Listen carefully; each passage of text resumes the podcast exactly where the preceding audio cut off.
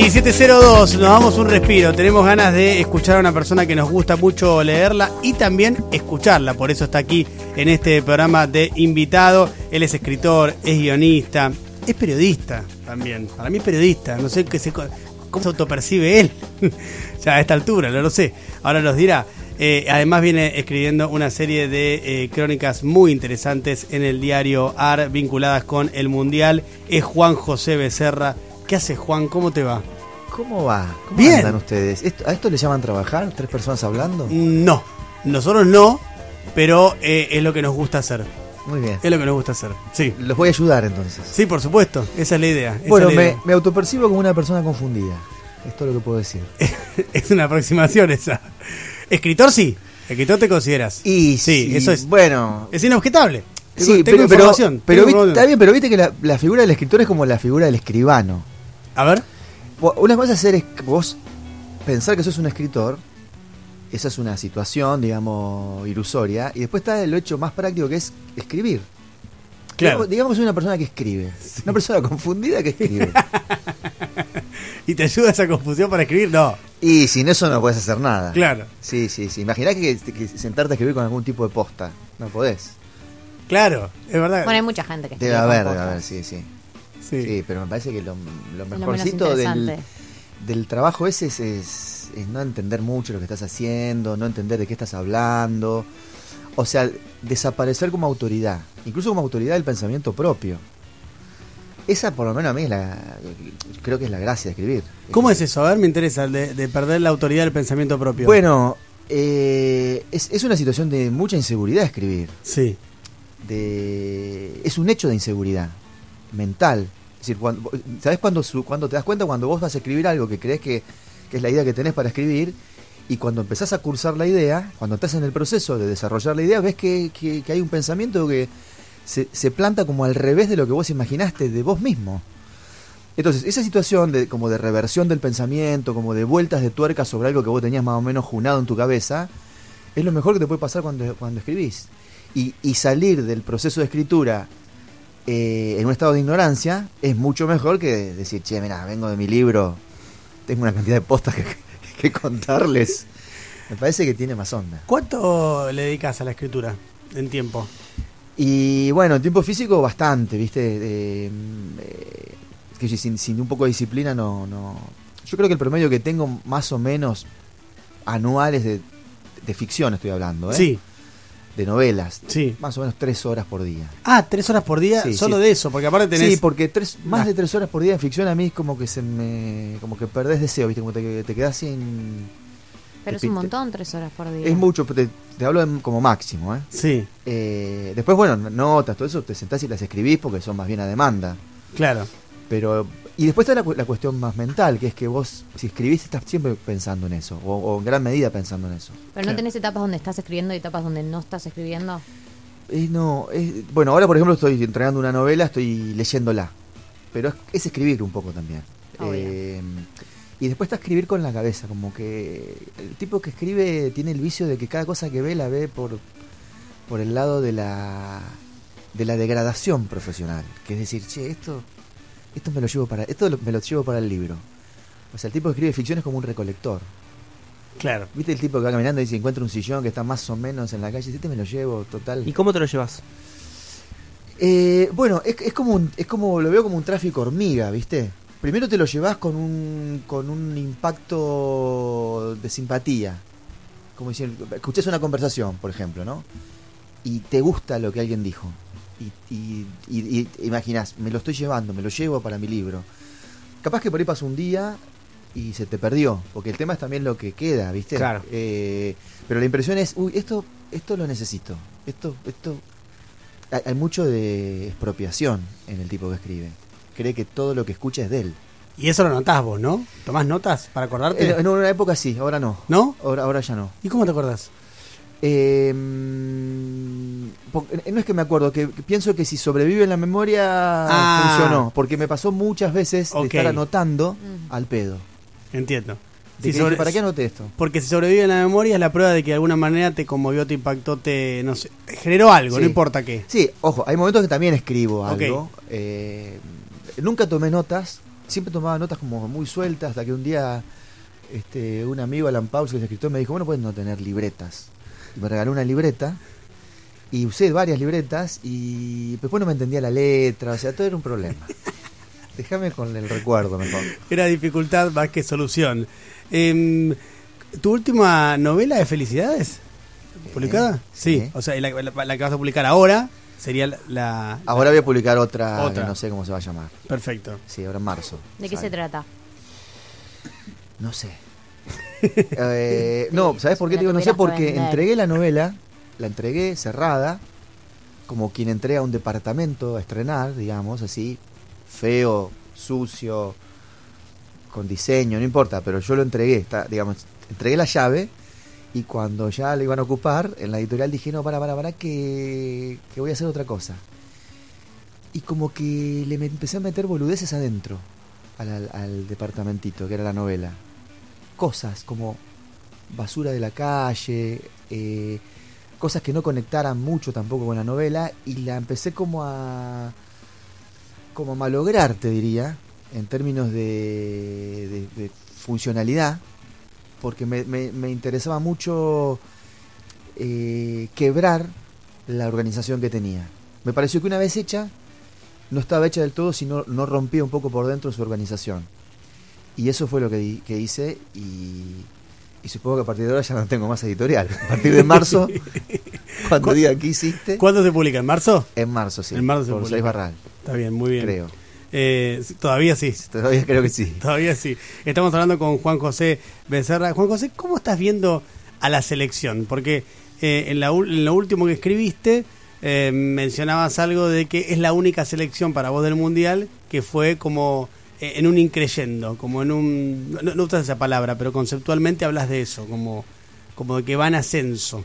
Bueno, ¿no? arrancó muy abajo. Es cierto, es un dato. Arrancó Arrancó perdiendo con un rival muy bajo que es Arabia Saudita 2 a 1. Y reponerse de, de esa situación bajo esa presión, a mí me parece que, que demostró algo con eso, la selección. Porque yo creo que hubo, de los tres partidos, yo esos tres partidos los divido en, en- en dos etapas de tres tiempos cada una. El partido completo contra Arabia, el primer tiempo contra México, que fue el tercer tiempo contra Arabia prácticamente, donde el equipo estaba eh, totalmente conmovido por lo que le había pasado. Totalmente, fue el tercer tiempo, con- no lo había pensado así, pero es verdad. Y después el segundo bloque del segundo tiempo contra México y estos dos que nos regaló Polonia, que digamos, no- no- nunca había una situación donde la selección argentina tuviese este, tanta confianza con la pelota. Porque Sí. una cosa es decir, bueno, vos tenés la pelota, que hay equipos que dicen, bueno, tenés la voz a la pelota. Pero otra cosa es no, ten- no querer tenerla nunca la pelota, como, como pasó con Polonia, no quiso nunca tener la pelota. Y Argentina yo creo que ahí entró en una confianza eh, muy saludable eh, con la pelota y que es lo que tiene que tener para poder ganar partidos. En, la crónica del partido que haces con México, eh, vos encontraste un clic ahí que no había visto en, otras cosas que leí, no no lo habían visto otros, que fue poquito antes del primer tiempo. Que fue la última jugada del partido de Argen- del primer tiempo de Argentina, que fue la única vez que hicieron tres toques. Creo que llegó Acuña por Sí, izquierda, manda al centro. Terminó en un córner. Terminó el córner, pero vos dijiste, acá le, le encontraron la vuelta. Y a partir Sí. de ahí cambia el partido. Eh, Yo creo que en esa jugada el equipo se animó a... El, el equipo estaba muy temeroso de construir por adentro. Había como perdido la confianza de, de generar juego por, por adentro. Viste que Argentina es muy, digamos, tiene como muchos recursos, por afuera también, pero por adentro, por adentro es, es fundamental porque se siente seguro Messi. Claro. Entonces es fundamental ahí conectar con él. Digamos, no, con, no habían conectado por dentro durante estos primeros tres tiempos que te digo. No estaba Lo Celso, que era como el faltante.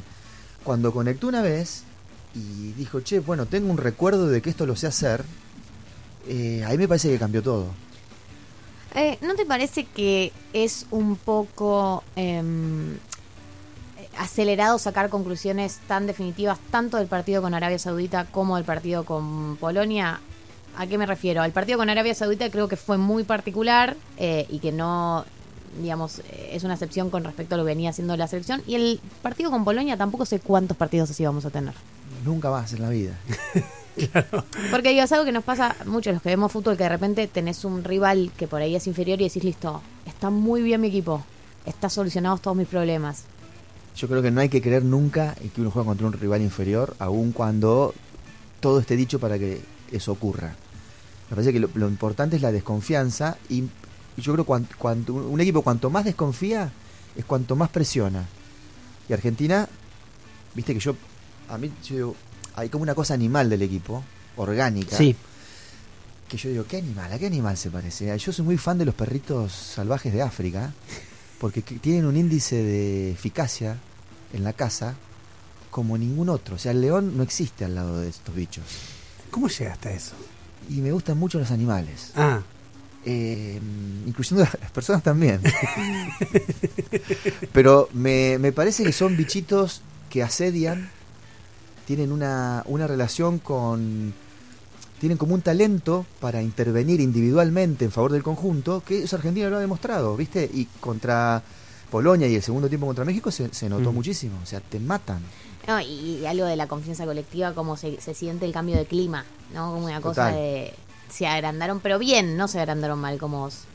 No sé, como si se contagiara, como si fuera algo Sí, contagioso. Es, es que yo creo que para mí tiene que tener algo contagioso eso. ¿y, y- y cómo, cómo explicas eso? ¿Cómo explicas esa, mm, esa sensación que se da dentro de una cancha de fútbol, que la vivimos los espectadores, pero también los jugadores, de que hay un momento en el cual el colectivo está completamente desanimado? Y es evidente que está desanimado. Vos lo veías, eh, vamos a los ejemplos recientes, ¿no?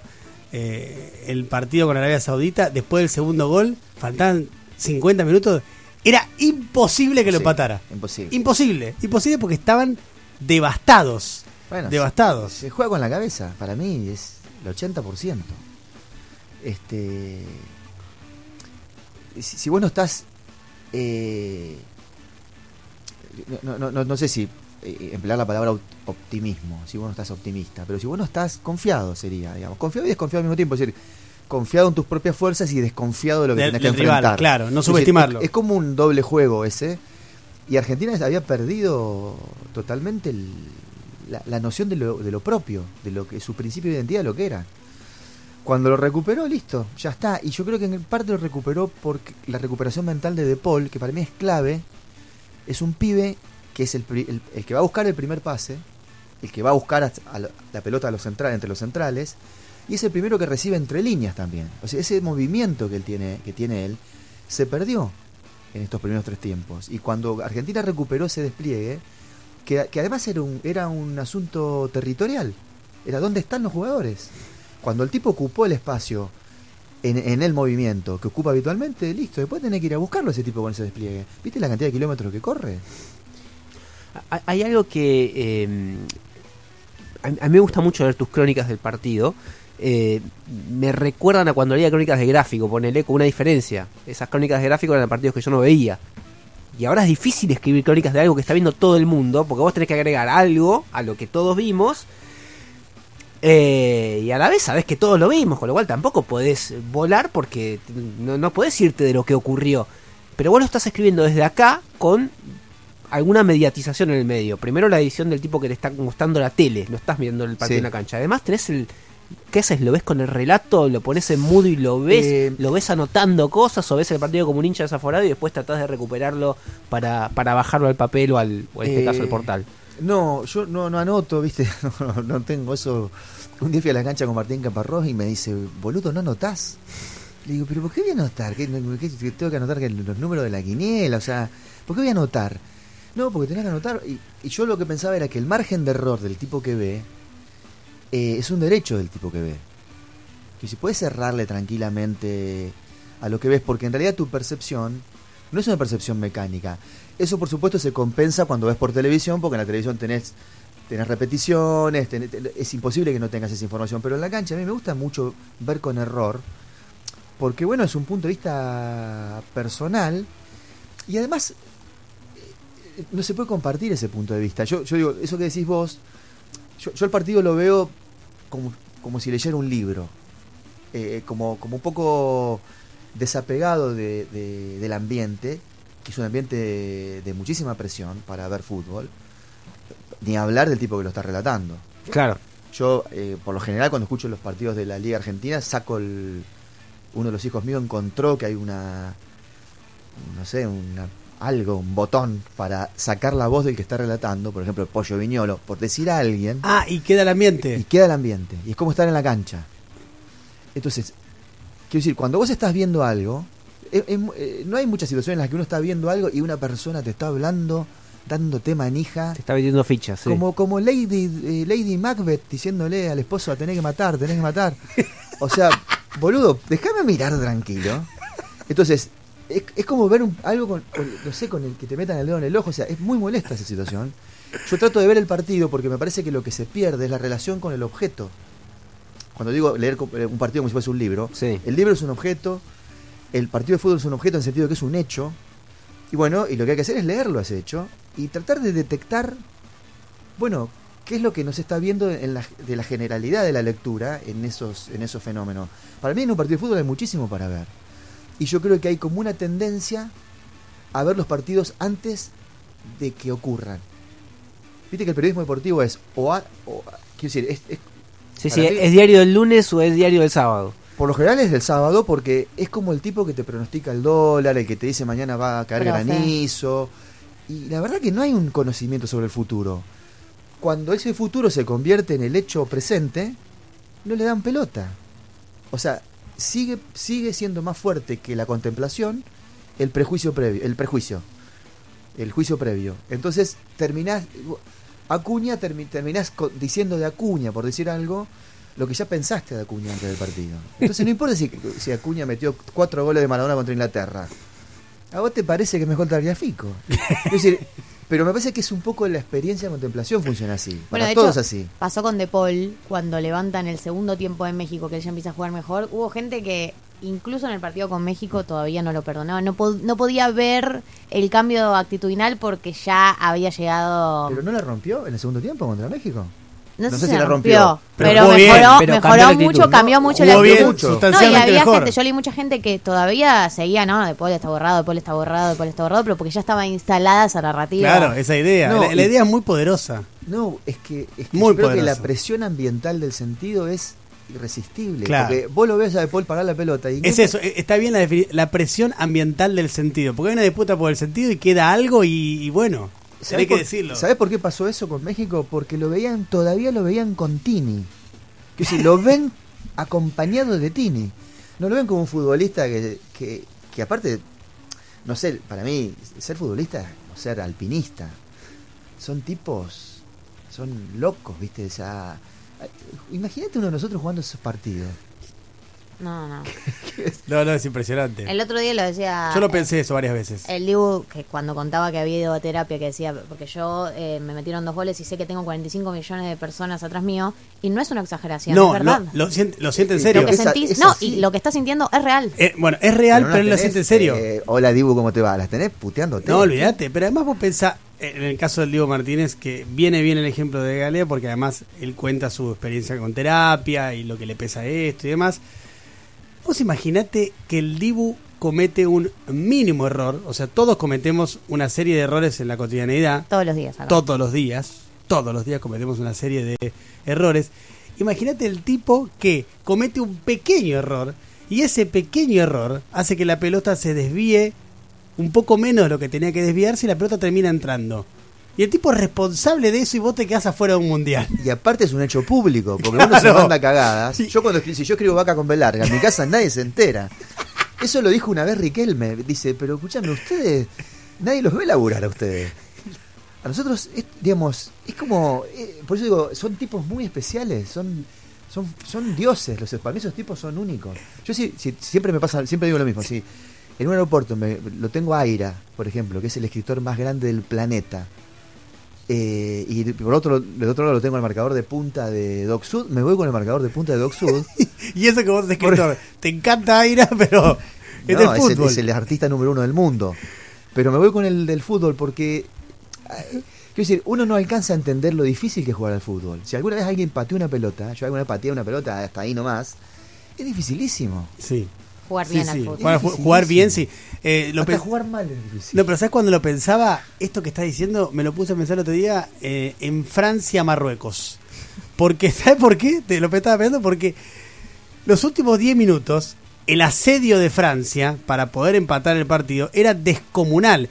Y yo lo que veía era que, claro, vos lo ves, a- vos lo ves por acá y con la mirada que tenés ya, digamos, con un montón de cosas en la cabeza, decís, che, ¿por qué no la meten? ¿Cómo no le empatan a Marruecos? Todo.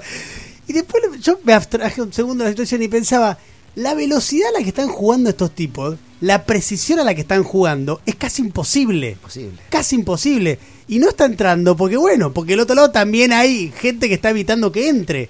Pero yo pensaba, o sea, cada ataque, cada pase que hacían, es una cosa de un nivel de precisión que vos decís, claro, estos chabones, o sea, es una locura son lo que hacen. superdotados esos tipos, no, no son tipos normales.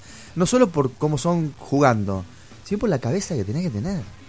Ahora, eh, estamos hablando con Juan José Becerra, escritor. ¿qué- Y director técnico también. Director director técnico también, no, todavía no oficial, no leo el título por eso. no puede. Pero, em, ¿qué, ¿qué mirás vos cuando mirás un partido de fútbol? ¿Qué te gusta mirar cuando mirás un partido de fútbol? Y a, no, a mí me gusta ver el juego.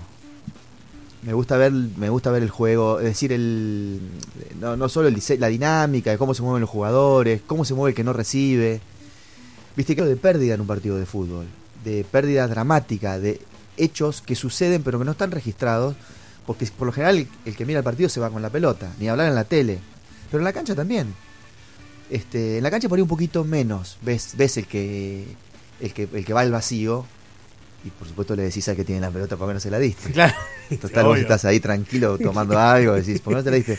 Pero a mí me gusta, me gusta ver el, el juego y me gusta también ver que, que la combinatoria de todo lo que sucede, de todos los elementos en juego en un partido, eh, es, es eh, de un crecimiento exponencial. Es decir, todo lo que puede pasar en un partido de fútbol, cuando una un tipo le da la pelota al otro, el que está al lado, todo lo que se va moviendo en ese momento, todas las posibilidades hay de que es como viste el jardín de los senderos que se, bif- se bifurcan. El asesino puede matar a Fang, Fang puede matar al asesino, los dos pueden morir, los dos pueden salvarse. Es decir, ahí se abren millones de posibilidades. Uno como lo ve reducido al, al hecho inmediato, que es que alguien le dio un pase a otro, cree que eso es todo lo que pasa en el juego. Pero hay 22 este, focos desplazándose en busca de no sé qué, supongo yo. Eh, para mí es un juego, no sé, me parece que no tiene contra. ¿Te pasa algo con el Data Analytics? Con esta cosa de que hay estadísticas hasta de qué cantidad de tapones tienen los botines de De Paul. Eh, sí, pero me parece que como toda estadística, o sea, la, la estadística es un lenguaje que, que, que me parece a mí que, es decir, por, por pereza nuestra, genera un efecto de verdad que por ahí eh, un discurso verbal o más analítico no produce. El número, el número es fascinante. Pero por ejemplo, el otro día, cuando daban los números de que cuando había entrado Enzo Fernández en el partido con México, Argentina había dado más pases este, ofensivos, yo creo que eso no es cierto. Argentina, eh, primero que el, ingreso de Enzo Fernández es casi contemporáneo del gol de Messi. Entonces ahí lo que se está perdiendo de vista es que Argentina metió un gol. Claro. Eh, y, y que, y que se replegó México. O sea, porque si no, no es que, que la estadística obedece a que hubo un hecho puntual, que es que entró un jugador. Por supuesto que ese jugador fue importantísimo. Pero no me parece que... que mm, eh, ¿Cómo es que se dice de las estadísticas? No, Lo- el dato se construye. El- el- Eso, no, es así. El dato es una construcción, se llega al dato. Claro. No es que el dato está ahí. El dato se, se eligen unas variables Claro. y se construye como tal. Eh, puede existir ese dato como pueden existir 50 datos construidos con distintas variables y que llegan a distintas conclusiones. No, y lo dijo Bernard Shaw hace 3 millones de años. ¿no? La estadística es la, es la disciplina por la cual si yo tengo dos autos y mi vecino ninguno, Claro, los los dos tenemos un auto. Claro. Que lo escuché de Humberto Eco hablando de pollos. Sí. Yo me como dos pollos y uno ninguno. Pero en realidad era de autos y tenía como 100 años antes. Ah, mirá, yo hecho siempre lo había escuchado con la de los pollos. No Eh, sabía eso. Sí, la estadística. ¿Qué sé yo? No, yo, yo, yo desconfío de la estadística. No, no, no me parece. La estadística es una disciplina insensible. Claro. Eso es la estadística. No, no lee afectos. Afectos es en el sentido no solamente de afectos, No, no, en sí. el sentido más, más rural, sino en el sentido como más este de contacto, ¿viste? De no lee campo. Sí, totalmente. Eh, estamos hablando con Juan José Becerra. Juan, eh, una más. Eh, Messi, ¿a vos qué te pasa con Messi? Y ya a esta altura, es- no sé, es, es marciano, no sé, no sé qué, no sé qué decir. Es un tipo que no. Lamento muchísimo que no, que para, para el tipo de lector que soy yo de fenómenos como esos, como los, los, los fenómenos del fútbol, él haya tenido tan poca mitología. Es decir, yo siempre los, los comparé, digamos, para mí es como ese contraste con Maradona no es una cosa, no es un capricho nuestro. Eh, son dos personas únicas, eh, muy parecidas entre sí en algunas cosas. Pero Maradona tiene, bueno, a mí siempre me gusta compararlo con, Elvis Presley cantando en el último concierto, totalmente drogado, al borde de la muerte y cantando un canto de cisne. Y él, eh, y, y a, y a- Messi compararlo con Paul McCartney, que es la carrera.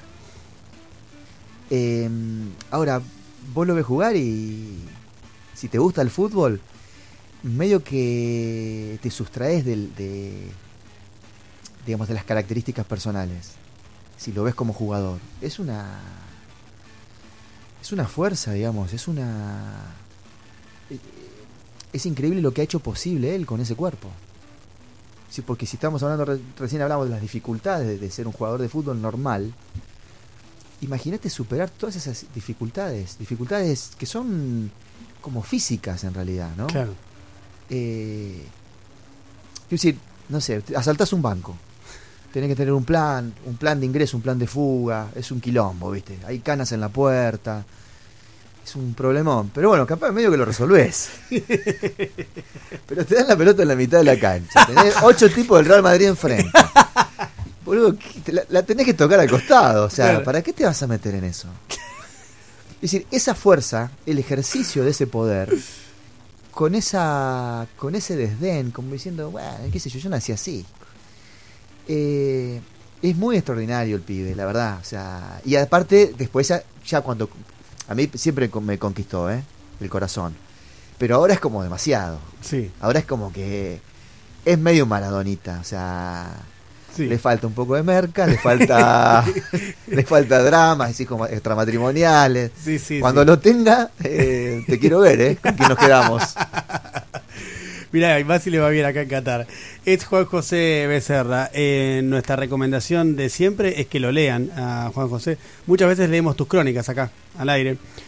No sé si es bueno o malo eso para vos. No, para mí quieren llenar, tienen algún hueco y necesitan No. llenarlo. Sí, sí, es, un poco eso. Típico de los ñoquis que trabajan en la radio. Exactamente, con la plata de los jubilados. Sí. Exacto, Eso exactamente. sí. Eh, Nosotros también somos héroes, así, Es- alpinistas. Somos- Tenemos que llenar tres horas de aire. todos Somos los días. alpinistas, ¿sabes lo que es tres horas todos los días? Te quiero Anda, ver. Es dificilísimo, dificilísimo. Eh, bueno, pueden leer a, a Juan José en, en varias de sus novelas. Em, el espectáculo del tiempo, por ejemplo, es una que recomiendo. La recomiendo yo porque si les recomienda a él es como medio que queda medio raro. Eh, y después los ensayos, ¿no? Fenómenos argentinos es espectacular, es espectacular Fenómenos argentinos. Léanlo, cómprenlo porque es una locura total. Eh, Patriotas también, Grasa también, son todas eh, observaciones muy agudas que hace Juan José de personajes que tienen que ver con la Argentina, ya sea el mundo del espectáculo o de la política. Eh, y son increíbles, así que mi recomendación para que lean todo esto de Juan José o cualquier cosa que ustedes tengan ganas. Juan José Becerra, acá, el mejor país del mundo. Juan, gracias por haber venido. No, gracias a ustedes. Un placer, ¿eh? ¿Y mañana todo bien? ¿Cómo la ves mañana? No te Bueno, hay que esperar. Hay que esperar, hay que esperar, hay que esperar. Hay que esperar.